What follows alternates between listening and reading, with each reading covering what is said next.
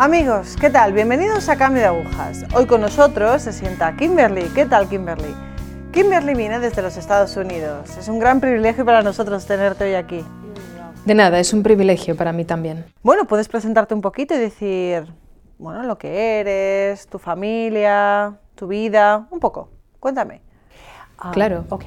Ok, soy Kimberly Han, nací en 1957.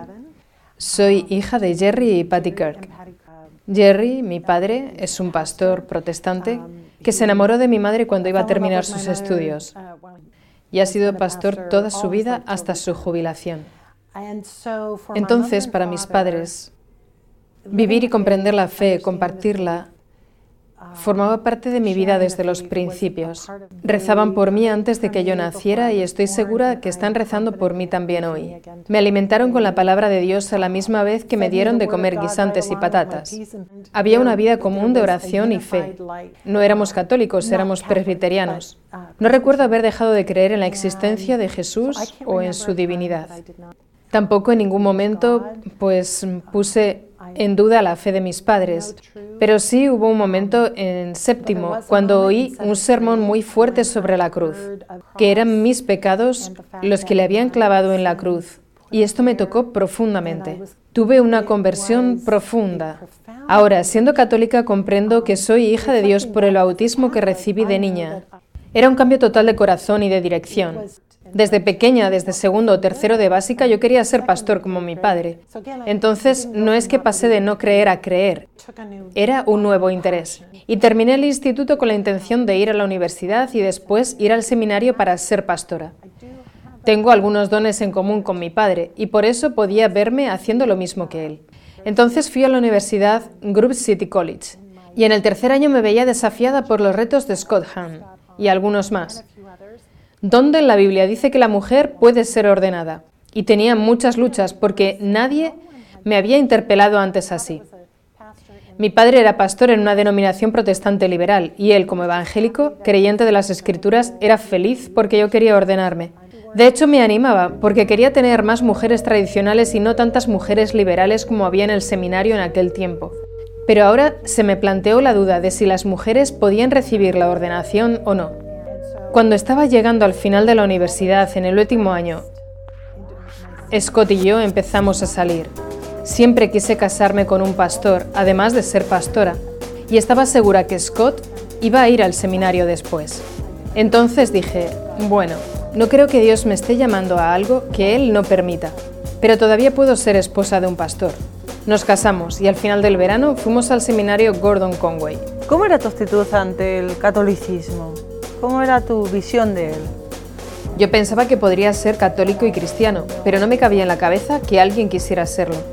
Ciertamente nunca oí de conversiones al catolicismo y tampoco estaba por la labor de convertirlos. Pensé que ellos eran cristianos, pero estábamos en dos mundos distintos. No dudaba que eran creyentes, pero mi marido se convirtió. Antes, él se había formado en la fe calvinista y por lo tanto pensaba que cualquier católico que realmente fuera cristiano Seguramente hacía todo sin pensar y sin saber lo que hacía, porque si de verdad se diera cuenta sabría que estaba cometiendo idolatría. Y para él, la mejor cosa que podía hacer era convencerles de dejar la Iglesia Católica. Creía en la confesión de fe de Westminster. Durante todo su tiempo en el seminario decía que el Papa es el anticristo. Para él cualquier referencia al catolicismo era impensable, como ¿por qué perder el tiempo en eso? lo cual me parece una cosa terrible, pero esta era su mentalidad entonces. Pero pasó algo más. Yo estudiaba ética en el seminario y un día teníamos que elegir un tema actual. En este tiempo yo estaba dando muchas charlas sobre Provida en las que me hicieron muchas preguntas sobre los anticonceptivos. Y yo respondía a la gente, oh, estáis confundidos. No tenemos que hablar de anticonceptivos. Eso es antes y los abortos suceden después de la concepción. Y algunas personas de manera muy educada me decían que el DIU en el útero no impedía el desarrollo del óvulo. Por lo tanto, puede haber abortos. Y también que la píldora tiene dos funciones. Uno es de suprimir la ovulación, lo cual lo hace el 95% de las veces, y el 5% de las veces no. Y la segunda es dañar los lados del útero haciendo que no acoja la nueva vida y a consecuencia sucede un aborto. Entonces caí en la cuenta de que no existía una distinción clara entre los anticonceptivos y el aborto. Escogí esta oportunidad para estudiar ética y en particular elegí estudiar la anticoncepción. Después de estudiar esto, ¿te reafirmas en aquello que crees? ¿Descubres algo nuevo para ti, para tu vida, para tu fe? ¿Cómo se desarrolla? Fui a casa y mi marido me preguntó, ¿qué tema escogiste? porque a muchos les gustaba elegir cosas como la guerra atómica, eutanasia y otros temas contemporáneos. Y dije, los anticonceptivos. Y él dijo, eso ni siquiera es un problema. ¿En qué estás pensando? Entonces le dije, bueno, tiene que ver con mis charlas de Provida y además puedo recibir una buena nota por ello, por eso voy a estudiar el tema. Un grupo de siete personas nos juntamos al fondo de la clase. Y uno de ellos, que quizás pensaba que era el líder, nos dijo, estoy mirando alrededor y veo que no hay ningún católico aquí. Ese seminario no era católico. Y siguió diciendo, entonces el tema no es si los anticonceptivos son buenos o no. Además, supongo que somos todos pro vida. Entonces digamos que los métodos de prevención pueden ser usados por los cristianos. Y claro, aún no habíamos estudiado nada. Y le dije, ¿por qué haces referencia a los católicos? Tenía muchos amigos católicos, pero nunca había oído que la Iglesia Católica no apoyaba los anticonceptivos. Y entonces me dijo, bueno, los católicos están en contra de los anticonceptivos. Y le dije, ¿por qué? Y me contestó, solo hay dos razones. Primero, el Papa no está casado. Y segundo, su meta es aumentar lo más posible el número de los católicos en el mundo. Y le dije, no puedo imaginar un católico dando esas razones. ¿De verdad esas son sus razones? Y me dijo, si tú quieres saber lo que piensan y por qué, investigalo tú. A mí no me interesa para nada. Entonces acepté el reto y empecé a buscar material. Encontré un manevite y encontré un libro muy importante de... Ah, Dr. Kipley, llamado El control de la natalidad y la alianza matrimonial. Y John Kipley, en su libro, dio un montón de razones que yo nunca había pensado. ¿Por qué los anticonceptivos van en contra del matrimonio y en contra de la vida? En particular, su explicación de la ley natural, que nunca había escuchado antes, es, creo, de los argumentos más fuertes que existen. Vale, ¿y todos estos tipos, esto, todos estos argumentos no te servían a ti para irte acercando de alguna manera a la fe católica, para tener suficientes razones como para acercarte a, a la fe católica?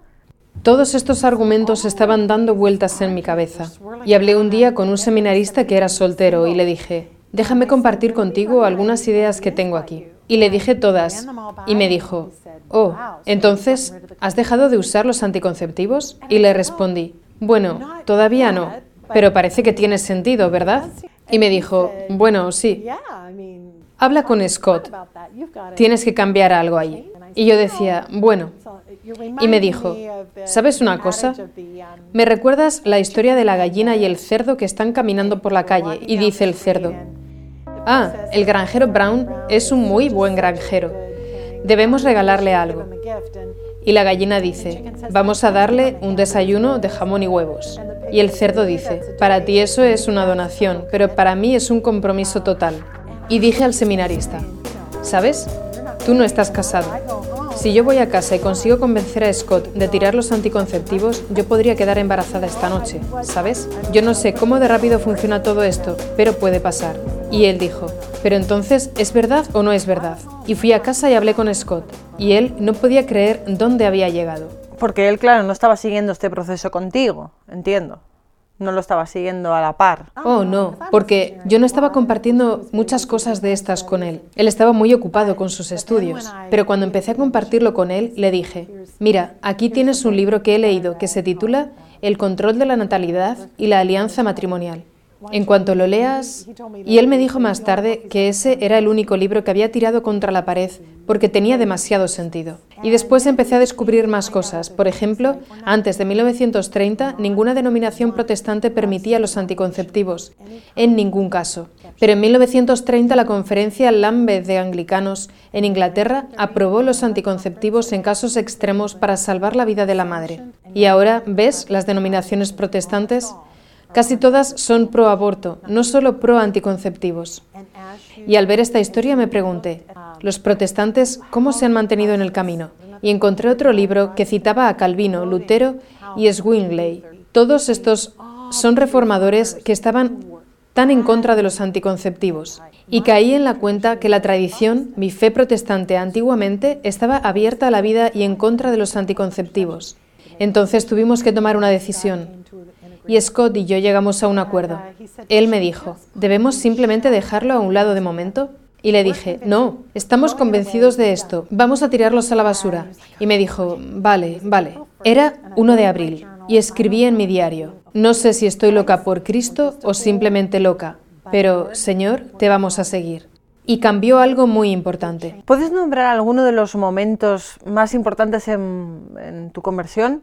Bueno, y sobre todo relatar un poco por qué Scott al final se hizo católico antes que tú, ¿no? ¿O estoy equivocada? ¿Puedes aclararnos un poco esto y contarnos o relatarnos o darnos más detalles sobre estos momentos? Me acuerdo dónde estaba cuando él entró en la habitación después de haber leído algunas cosas sobre la liturgia y me dijo, ah, quizás estamos encaminados hacia la iglesia episcopaliana. Él se fue de la habitación y yo me senté en el sillón y lloré, porque mi tío era un pastor presbiteriano, mi padre era un pastor presbiteriano, e incluso en ese momento Scott era un pastor presbiteriano, y uno de mis hermanos estaba estudiando para serlo. Y yo pensé, Señor, yo no quiero ser episcopaliana. Y en ese tiempo volvimos a Groove City para que él pudiera hacer más estudios intensivos, porque sintió que no podía enseñar en un seminario porque no estaba seguro de todo lo que era la verdad. Y empezó a trabajar en la universidad y estudiaba por las tardes. Y otra vez, un año más tarde, entró en nuestro cuarto. No éramos episcopalianos, éramos todavía presbiterianos. Y me dijo, te tengo que decir que a lo mejor estamos encaminados hacia la Iglesia Católica. Y yo no estaba de broma cuando le dije, por favor, ¿podemos ser episcopalianos? Porque pensé que no podría soportarlo. Católico no, fue tan traumático. Yo ya tenía mi máster en teología y estaba cuidando de nuestro primer bebé y embarazada con el segundo. Y él me estaba diciendo que no son dos sacramentos, son siete. Y los dos sacramentos que yo creía entender, ahora no los entiendo. Y él empezó a rezar el rosario, lo cual era impensable para mí. Hubo una noche cuando yo me iba a la cama temprano, él entró y me dijo, estaba rebosando de todo lo que había descubierto en sus estudios, y me dijo, ¿sabes que ahora mismo estamos rodeados por María y los santos y los ángeles? Y la única cosa que podía decir fue, eso no, no en mi habitación. Decía, no. Él quería seguir el doctorado y fue aceptado en Notre Dame y en Marquette, pero él eligió Marquette. Mientras nos mudamos me dijo, ahora no voy a hacer cambios rápidos. En cuatro años voy a hacerme católico. Eso es si me hago católico. Y lo dejamos así. Hicimos una promesa. En la siguiente Pascua, diez días antes de la Pascua, vino y me dijo, no sé qué debo hacer, porque he empezado a asistir a misa por las mañanas en Marquette y sé que Jesús está ahí. Sé que esa es la Eucaristía. Siento que estoy pecando contra la luz si no me hago católico. Y me dijo, sé que te prometí cuatro años, pero quiero que reces para ver si me puedes librar de esa promesa. Entonces entré en nuestra habitación y lloré muchísimo. Lloré delante del Señor, porque sabía que esto iba a ser un cambio gigante para nosotros. Y si él iba a ser católico, aunque yo no lo fuera, no podía ser nunca la esposa de un pastor. Era para mí matar mis sueños, matarlos sin ninguna resurrección después. Pero a la vez creía en él y creía que él estaba en una situación donde me necesitaba y yo tenía que dispensarle de la promesa. Entonces salí y le dije, vale, te dejo, pero quiero que sepas que me estás abandonando. Y él se fue al dormitorio y yo oí un, sonido familiar, el cascabeleo de su rosario. Y salió a dar un bonito paseo con María y a conversar con la que era la más amable de las dos. Quiero decir, María, no yo. Así empezaron cuatro años de mucha lucha. Había momentos de lucidez cuando todo estaba claro y decía, entiendo esta cosa y esta otra. Pero también había momentos cuando pensaba que estaba siendo arrastrada dentro de un vacío. Pensaba, esto me parece razonable solo porque he dejado de luchar, porque no estoy luchando para traerle la verdad. Y además de todo esto, tenemos los dos niños pequeños y estoy embarazada con la tercera. Ah, ¿Qué debo hacer? ¿Qué debo hacer? Fue una lucha saber cómo tenía que bautizar al bebé. De hecho, cuando vi la prueba de embarazo, primero pensé, Primero pensé, ah, estoy embarazada. Y después, ¿dónde voy a bautizarlo? Y no hablé con Scott sobre esto, lo cual fue algo bueno, porque no sabía que no podía elegir. Por el hecho de que él era católico, todos los niños tendrían que ser bautizados católicos. Y de verdad, no hubiera podido encajarlo. Pero rezaba y rezaba y rezaba hasta el octavo mes, quizás siete meses, y llegué a la siguiente conclusión. Al ser él el líder espiritual de la casa, y que yo sí estaba a favor del bautismo de los bebés, aunque no creía la misma cosa que los católicos en cuanto al bautismo, era importante que este niño se bautizara católico.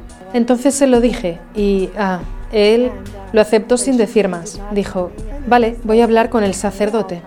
Yo incluso no sabía si el sacerdote me iba a considerar cristiana o no. Y fuimos al bautizo. Yo quería tenerlo en privado, no en público, porque no sabía si podía estar ahí con cientos de personas mirándome y pensando, ¿está bien de la cabeza esta mujer? Ella no entiende nada. Pero no estaba preparada para una liturgia tan bonita. Aunque sí estaba revuelta un poco cuando empezaron a rezar la letanía de los santos. Pensé, oh Jesús mío, están rezando a todas las personas muertas. No quiero que mis niños pequeños oigan esto. Estaba tan preocupada por ellos. Y entonces el sacerdote explicaba, era Monseñor Bruskewitz, quien después fue obispo Bruskewitz en Nebraska. Él explicaba lo que significaba el bautismo y yo pensaba, el bautismo no es eso. Pero bueno, ¿qué puedo hacer? Estamos aquí. Y de verdad, las oraciones eran exactamente lo que yo hubiera deseado rezar sobre el bebé. La unción y que predicara el Evangelio a otros, que ella oiga el Evangelio y que responda. Y era tan bonito que cuando salimos de la iglesia, yo le dije al Señor en mi corazón, yo no sé lo que has hecho en él, pero hazlo conmigo. Y mi corazón estaba abierto de una manera distinta. Mi padre me había hecho un reto al principio de este verano. Me dijo, Kimberly, ¿sabes? Casualmente me pregunto, ¿haces la oración que yo hago todos los días? Señor, voy donde tú quieras, diré lo que tú quieras, haré lo que tú quieras y desapégame de lo que tú quieras. Y yo le contesté con un poco de sarcasmo. Sabes, papá, yo no hago ese tipo de oración ahora. Y me decía, ¿de verdad? ¿Por qué no? Y le dije, porque estaría diciendo a Jesucristo que yo estaría dispuesta a ser católica. Y no es así. Yo nunca seré católica.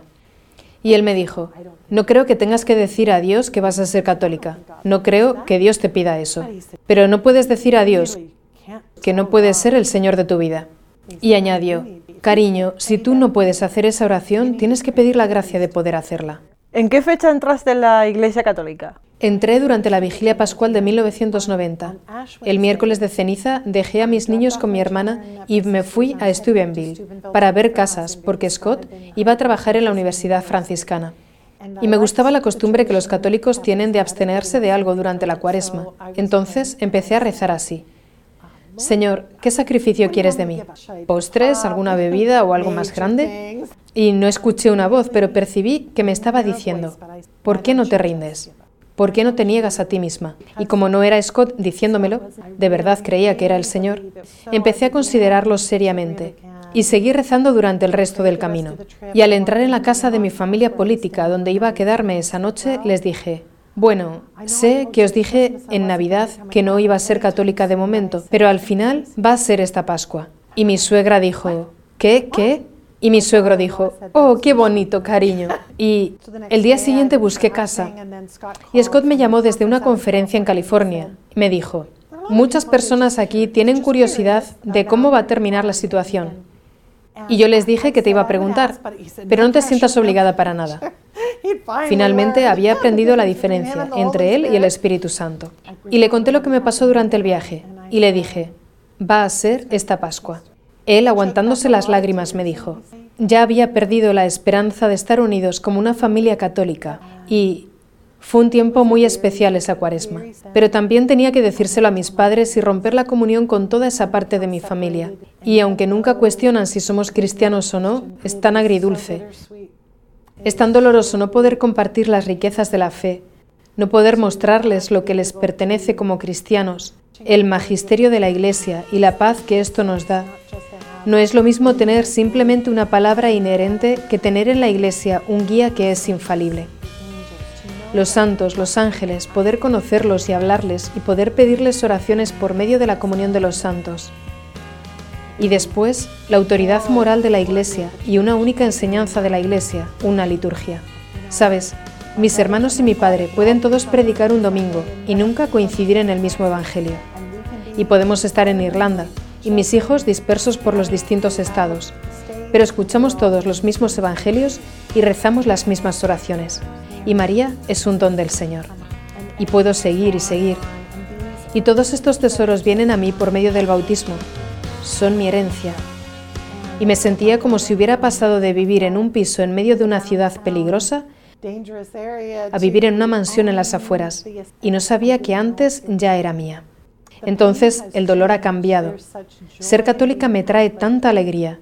Es una vida hermosa que compartimos. Todos nuestros hijos conocen y quieren al Señor y a la Iglesia. Los tres que están casados se casaron con unos buenos católicos y están abiertos a la vida. De momento tenemos 15 nietos. Dos de nuestros hijos están estudiando para ser sacerdotes y el último hijo tiene 18 años y no sé cuál es su vocación, pero sé que su corazón está centrado en el Señor. Entonces, somos una familia católica, unida y creciendo pero nuestros parientes son nuestros hermanos separados y me gustaría tener la oportunidad de compartir los tesoros de nuestra fe con ellos. Solo Dios sabe. Kimberly, muchísimas gracias por compartir tu testimonio con nosotros.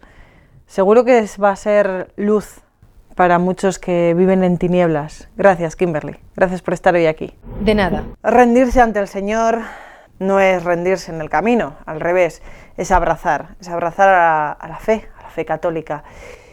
Negarse a sí mismo es un acto sobre todo de, humildad, un acto de arrodillarse ante Dios, ante Nuestra Señora también.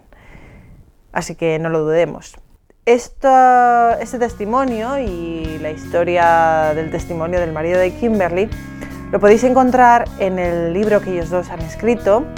Lo voy a decir, lo voy a mirar para decirlo bien. Roma Dulce Hogar de la editorial Real. Es una historia de conversión preciosa que todos deberíamos tener en la mesilla de noche. Gracias, gracias por estar hoy con nosotros. Gracias.